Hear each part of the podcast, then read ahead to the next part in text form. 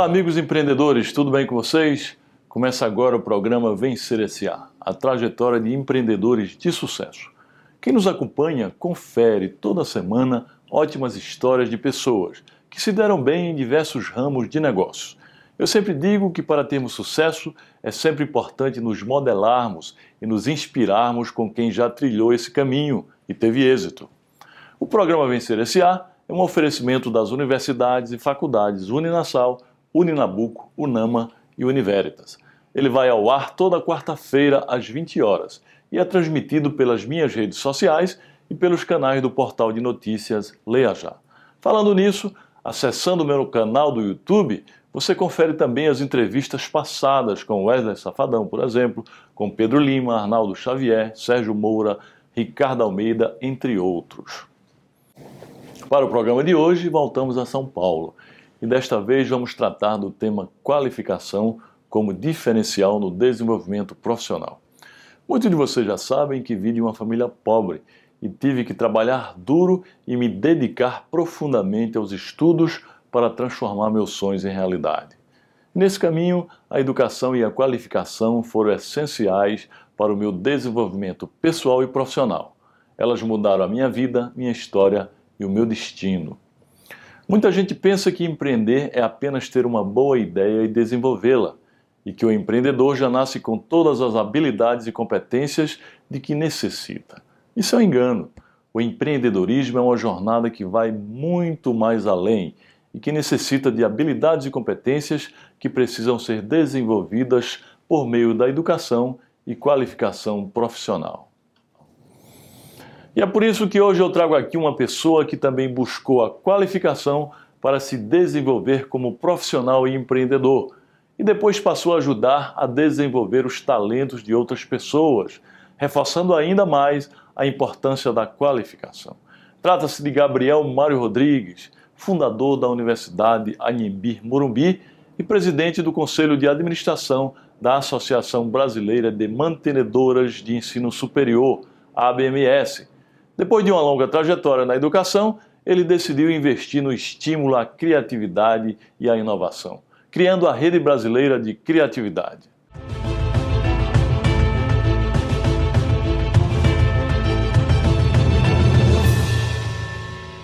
Caro Gabriel, uma grande satisfação tê-lo aqui. Satisfação imensa de estar aqui. Aqui no nosso programa Vencer, Vencer S.A. A né? trajetória de empreendedores de sucesso. E você sabe que você é um grande empreendedor. É exemplo de muita gente, inclusive. Não. Meu, né? Eu... É, a gente vai aprendendo sempre, né? Me, me, espelho muito em você, você sabe disso. Sei, sim. Principalmente na área educacional, você foi um precursor na área da educação superior no Brasil. E eu queria começar fazendo a primeira pergunta, né? Você considera a educação e a qualificação profissional essenciais para quem quer entrar no empreendedorismo? O Jangue, em primeiro lugar, a satisfação de estar aqui no seu Vencer SA e trazer um pouco da minha experiência, da minha vivência, né? É, eu acho importantíssimo a, a educação. A educação no sentido formal e informal, é, ela é preponderante para que as pessoas ganhem conhecimento e ganham vantagem competitiva. Então, é, evidentemente, conhecer cada vez mais dá é, diferencial competitivo para as pessoas. Muito bem, Gabriel. E quais foram as habilidades que você adquiriu durante o seu processo de qualificação e se elas foram fundamentais para a sua vida empreendedora. Sim, o que, é que você pode nos dizer Não, sobre isso? Uh, eu sempre tive uma sensibilidade bastante grande para marketing, né? E uh, o que eu vejo, né, o que eu sinto é que muitas vezes a gente não adianta ter ideia, precisa ver se o mercado quer aquele seu produto, quer aquele seu serviço. Então, eu reputo essa preocupação, essa sensibilidade de é, perceber o que o mercado deseja, é, para mim, foi um diferencial competitivo. Eu sempre é, é, fiz todo o possível para saber o que o outro está querendo. Está querendo. Você tem conhecimento de, de, de, de marketing formado nessa área? Não, porque você sempre realmente sempre não, foi um marqueteiro, sabe, né? Não, eu vou até... Marqueteiro e inovador, né? Depois não, vamos falar sobre isso. Não, foi. É, você sabe que o marketing é de, é de sobrevivência, né? É, é, não tenho mais. É, é, a vida inteira eu li e ouvi e fiquei atrás dos melhores marqueteiros do país. Muito bem. Antes de você entrar na educação, Gabriel, qual, qual foi o setor que você trabalhou? Qual foi o, a área que você. Você sabe que eu entrei na educação de cara. Quando eu estava no colegial, o Frei Adriano, que era diretor, um dia é, me convidou. Eu estava no primeiro colegial, era família remediada, né? Ele sabia que eu precisava sempre de um dinheirinho e ele me convidou para eu ser eu comecei como professor substituto de, do professor Aldemir, que dava aula no curso de admissão. Uh, aos sábados, ele trabalhava no Jockey Club. Então, no, no, aos sábados, né, nos sábados, eu. Aqui, uh, aqui em São Paulo. Aqui em São Paulo. E, e, foi assim que eu tive a primeira ligação como professor, substituto no ano seguinte eu praticamente, no ter, era terceiro ano primário, eu fiquei o ano inteiro, e foi daí que eh, eu fiquei sempre com essa questão da educação. Né? Agora, depois você sabe que eh, eu sou formado em arquitetura e eu, uh, uh, dentro da arquitetura, a parte que eu gostava mais era a, a parte de construção de obras. Né? Como vocês veem, meus amigos, o que o professor Gabriel fala corrobora o que eu também defendo. A educação é a principal porta para o crescimento. Muitos têm uma veia empreendedora nata, mas a qualificação também estimula o desenvolvimento dessa qualidade, pois fornece conhecimento, expande o pensamento e abre novos horizontes. Gabriel, e como começou a história do empreendedorismo no setor educacional? Né? Primeiro foi que foi colégio, depois foi universidade, Não, como é que foi? Eu vou, eu vou contar toda a história, né? É, da, é da IMB, né? É, é, eu trabalhava no setor de obras, no DOP, que era o setor de obras do estado de São Paulo, né?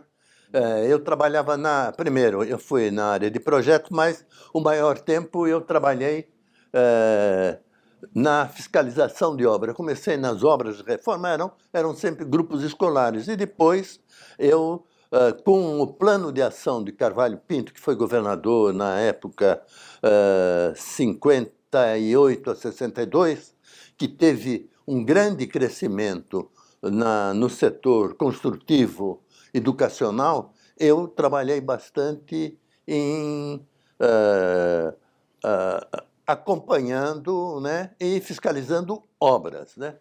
E pouco depois do Carvalho Pinto uh, uh, sair de governador, veio Ademar de Barros, né? Ademar de Barros, e houve uma mudança no, no DOP, que anteriormente sempre quem era o diretor do DOP era o engenheiro mais velho, que a gente tinha liberdade de entrando na, na, na sala dele sem problema algum. Veio o Godofredo. O Godofredo era de Santos, não conhecia ninguém. A primeira coisa que ele fez foi se é, ficar no oitavo andar. Nós estávamos lá no sétimo. Não, ele foi para o nono andar. Né? E ele pediu o currículo de todo mundo. Né? E eu, uh, o meu currículo, como eu tinha alguma coisa de comunicação, todo mundo estranhou e eu fui escolhido. E ele perguntou: o que, que o DOP precisa? Eu falei, olha, o DOP precisa de um setor de comunicação, o GTCOM, Grupo Técnico de Comunicação. E foi assim que eu eh, me separei das obras, porque a obra, você sabe, é muito repetitiva, é sempre igual. É. Muda a fachada, mas uh, o, o, o, processo é sempre o mesmo. E o, qual é que era a, a missão do, do GTCOM? Era uh, eh, promover o DOP e era capacitar recursos humanos. Então, o que, é que aconteceu? Nós estamos falando isso na década de uh, 65, uh, 68, né?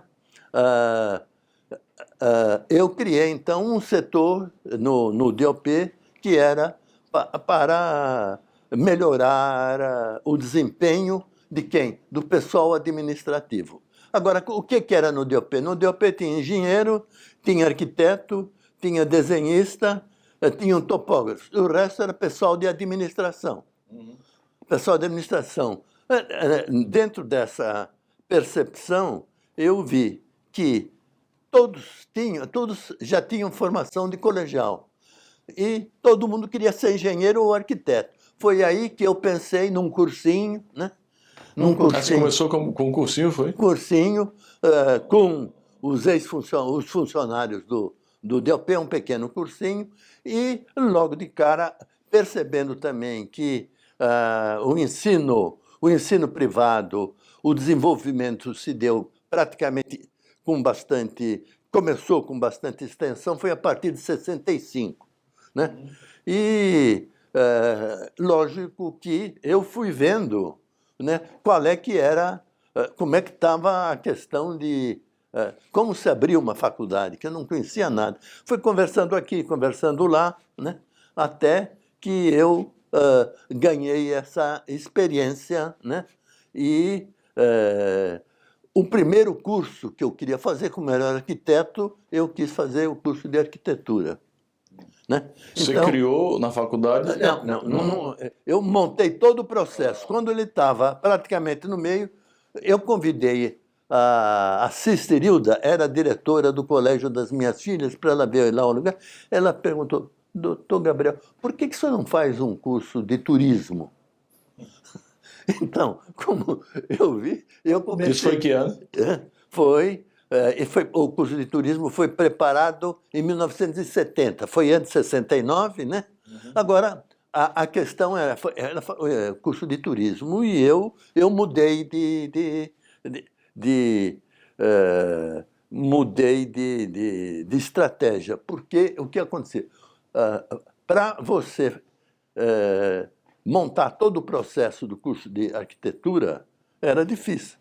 E, e, montar o de turismo, como não tinha currículo, não tinha nada, era nós começamos com curso livre. Como curso Entendi. livre, né? Quer dizer que a origem da Anhembi Morumbi foi é, Faculdade de Turismo, de turismo da, do Morumbi. Foi, foi um curso de turismo. Do Morumbi, é. que depois transformou na Universidade de Anhembi Morumbi. Não foi foi, mas depois Alguns de algum anos. tempo. Não, não, é como é agora que você transforma da noite para o dia. Depois de muita é, é luta. É, é, muita luta. Isso foi em 71 e a, e a universidade começou, foi em 90 que eu tirei. Logo, também. a Anhembi Morumbi hoje, desde a fundação do curso de turismo, tem quantos anos? Ah, tem uh, 40, 45 anos. É bastante, né? É. E dentro de. Como eu comecei com um curso novo, né? A minha a minha estratégia foi sempre criar cursos novos. Então, na, naquele tempo, curso de secretariado, curso de moda, curso de gastronomia, curso de design, foi você todo. Sempre criava coisas novas. Sempre, sempre criava novas. É, é. Isso é uma lição muito grande que você já passa para os empreendedores. É. Não ficar no, no, lugar comum, né? Criar coisas comum, diferentes, né? criar coisas novas. É, e principalmente para os coordenadores. E também para os donos de escolas atuais, né? porque toda a estrutura está repetitiva, né? sempre igual. Quem inovar vai levar vantagem. Né? É verdade, a inovação. Bom, Gabriel, e quando surgiu a ideia de investir no grupo educacional Anhanguera, que já estava na Bolsa de Valores? Não, mas eu comecei antes, a, é, antes, antes como investidor anjo até. Ah, foi? É, foi, anjo? Foi, foi. Como é que foi essa história? Todo mundo quer saber. É, não, é, é, eu conhecia o Carbonari do, do Semesp, né? Uhum. Eu conhecia o, desde o início, né?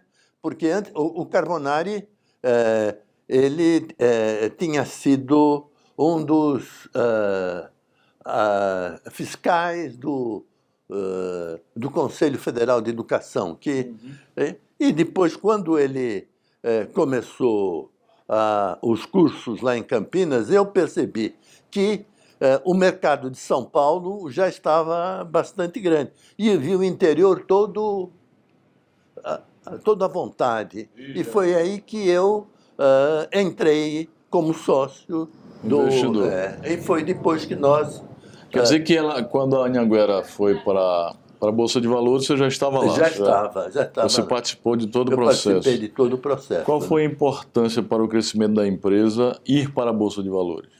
Não, foi porque é, nós tivemos recursos para crescer. Ah, o objetivo era, era, era conseguir recursos. Recurso para Para crescer. Foi assim que a Anhanguera deslanchou, né? Muito bem, muito bem. Pois é, pessoal, o empreendedor de visão tem que estar conectado com a realidade do mercado, conhecer o setor onde atua e saber a hora certa de tomar as decisões importantes e corretas que a conjuntura daquele momento exige. A carreira do empreendedor requer muita coragem para dar o passo necessário e, ao mesmo tempo, visão para que não seja um passo errado. Ô Gabriel, mudando um pouco de assunto agora, o que é que levou você a criar a Rede Brasileira de Criatividade? Né? Você é um homem altamente ah, bom, criativo. eu até inte- eh, eu, eu estou com a rede há um ano, né? É, um Há ano. um ano, há um ano.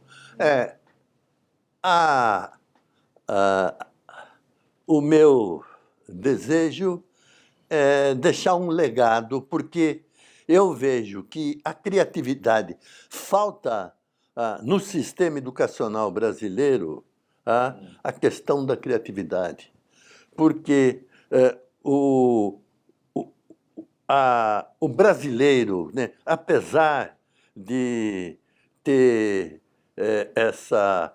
ah, agora sou eu que vou dar o. o brasileiro, né, apesar de eh, ser tido como um criativo, tá certo? São alguns, mas o processo de gerar ideias, né? Porque a, a vida toda é, ela é feita de desafios. E se você não estiver com a mente treinada para ter ideias para resolver, você não consegue fazer. A, a criatividade é como exercício ah, esportivo. Quanto mais você fizer, mais treinado e mais possibilidade você vai ter. Então, respondendo à sua pergunta, é um legado que eu gostaria de passar para o setor educacional, de maneira que, nos sistemas educacionais, todo o processo fosse iniciado com criatividade. Né? Criatividade é o início de tudo. Primeiro você cria, depois você inova, depois você empreende. É. Mas o que consiste essa rede? É o quê? É o- rede- uma empresa? É uma ideia? É uma, É, é um uma- é conceito? uma empresa é, é, sem, é, sem fins é, lucrativos, né? É, ela tem um programa que é As Coisas Mais Criativas do Mundo. E onde, é, estrategicamente, de vez de nós começarmos, digamos, é, com é, um site para ele, pouco a pouco, se desenvolvendo, a ideia estratégica foi de começarmos com uma coisa mais forte e eh, as coisas mais criativas têm reagido bem. E- eu faço, eh, junto com um Catraca, que tem, ah, do Gilberto Dilmenstein, ele que é o ah, editor do, do, do programa, e está indo bem, com os desafios nos- normais de sempre. Né? Pois é. Você sempre foi um homem de inovação, sempre foi exemplo pra- para todos nós, principalmente no setor educacional, como inovador. É, qual a importância, na sua ótica, da inovação para a sustentabilidade das empresas nessa sociedade Não. em que estamos vivendo? Não. Para você progredir, quer dizer, o mundo cada vez mais e com mais velocidade ele se desenvolve. E normalmente as empresas estão presas a grandes estruturas, né? fazendo o passado, repetindo o passado. é? E a, a, a necessidade de você estar a par do que está acontecendo no mundo né? faz com que é, a, a criatividade, você precisa estar aberto a tudo para perceber dentro do seu negócio né, o que é, pode surgir, o que pode mudar para você inovar dentro uh, dessa área. Então, a inovação é como estratégia de desenvolvimento empresarial. Você acha que inovar consiste apenas em utilizar, utilizar novas tecnologias ou inovar vai, Não, além? Você pode inovar em processos, você pode inovar em ideias, né? Você tem todas as possibilidades. Sistema de gestão. Então, é tudo mudança. Inovar né? em tudo, é. né? Por exemplo, agora, uh, com o desenvolvimento da tecnologia, quer dizer, acompanhar essa revolução digital, você muda a empresa. Né? Ah, tá? então, muito interessante. Pois é, meus amigos, eu acho muito importante uma iniciativa como a Rede Brasileira de Criatividade, que foi criada pelo amigo Gabriel. Estimular a criatividade e a inovação é investir no futuro do país a partir do incentivo às mentes pensantes, que são as que vão desenvolver as soluções para os nossos problemas, além de novos produtos e serviços. Como eu sempre falo, a inovação deixou de ser apenas um diferencial para profissionais e empresas. Hoje ela é obrigação. Quem não busca inovar, melhorar, crescer, criar o novo, vai desaparecer. E isso não vai demorar, viu? A velocidade com que as coisas mudam na sociedade atual é cada vez maior. Amigo Gabriel, eu soube que você, além de educação, você já investiu em diversas outras coisas, diversos outros empreendimentos. Até em hotel você já investiu? Não, é. Quando fala Gabriel, você está entendendo, eu tenho meu grupo familiar. Ah, grupo familiar, tá certo, né?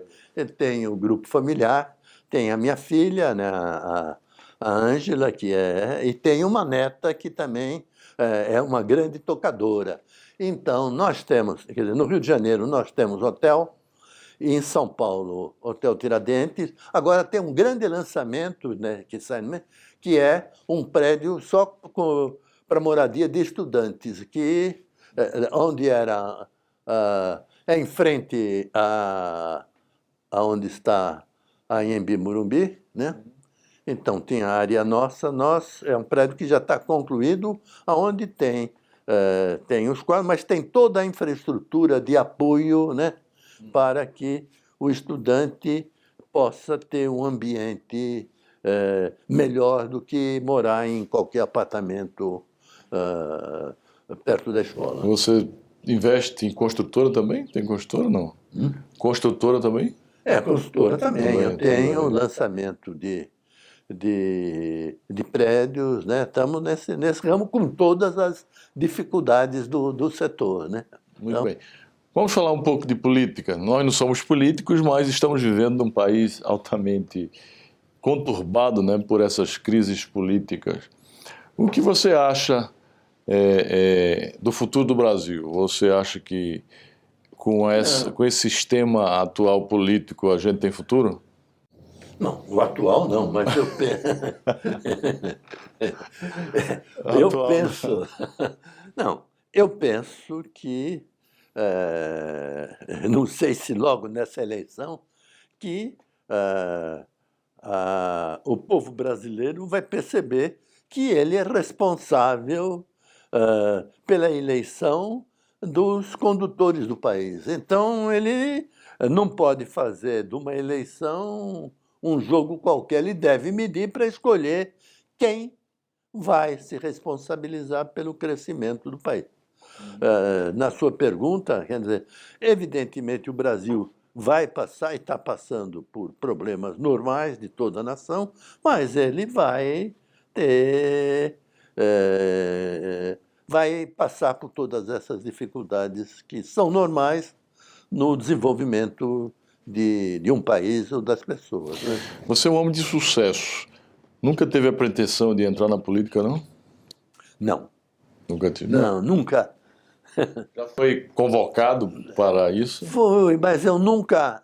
Você sabe, eu nunca acreditei. Esse é uma norma, isso é bom até para os empreendedores. Eu nunca acreditei em Estado. Certo? Eu acreditei que eu acredito, aliás, que ah, quem vai resolver os, os seus problemas é você mesmo. Claro. É, e uh, não adianta acreditar é, no, no, Estado para resolver os seus é, problemas. problemas. Porque, e ajudar o país, porque no momento que você resolve o seu problema, todo mundo está resolvendo, o país vai para frente, tem trabalho, né? E você acha que um país ele se desenvolve mais quando é um Estado grande ou um Estado pequeno? Estado mínimo ou um Estado... Porque o nosso é um Estado enorme, É enorme. Né? É, não, é, é uma pergunta interessante porque é a mesma coisa, né? É, o que que é, dá mais trabalho, ter um sítio, ter uma fazenda. É a mesma coisa, né? Mas, ah, com todos os problemas que todos conhecem, né? Nós vamos passar por isso e vamos engrenar um caminho correto. É, eu sempre defendo a existência de um Estado mínimo, né? um Estado apenas regulador. Né? Não aquele Estado gestor é, com dezenas e dezenas de empresas é, é, públicas, públicas, porque é. o que é público gera corrupção, né? É. E o que, que você acha da corrupção e a educação? Você acha que quanto menor o índice de educação, maior o índice de corrupção em um país? Sim. É porque isso é inclusive tema do meu novo livro. Ah, é? Falta de educação gera corrupção. Ah, é lógico, né? Quando, quanto melhores preparadas as pessoas são, vão escolher melhores, né? Agora, a corrupção é um vício do Brasil que não nasceu hoje, hoje né? Ele é secular.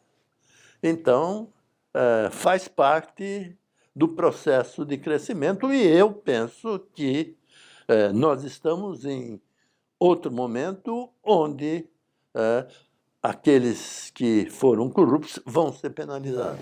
É, graças a Deus, eu acho que isso vai mudar, ou pelo menos diminuir, né? Graças a Deus. Estamos chegando ao fim, eu queria fazer a última pergunta para você. Exatamente uma pergunta que interessa muito aos empreendedores, especialmente aqueles mais jovens.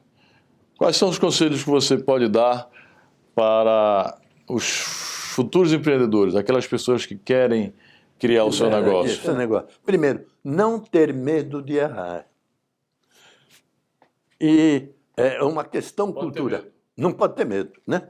Por exemplo, qual é a diferença do uh, uh, da, do processo de inova, do, do processo de inovação, do empreendedorismo brasileiro e americano, né? O americano, quando erra, foi um aprendizado. Ele sabe que fazendo daquele jeito, aqui no Brasil, se uma pessoa errar, ela é, é decapitada, não pode entrar mais no negócio.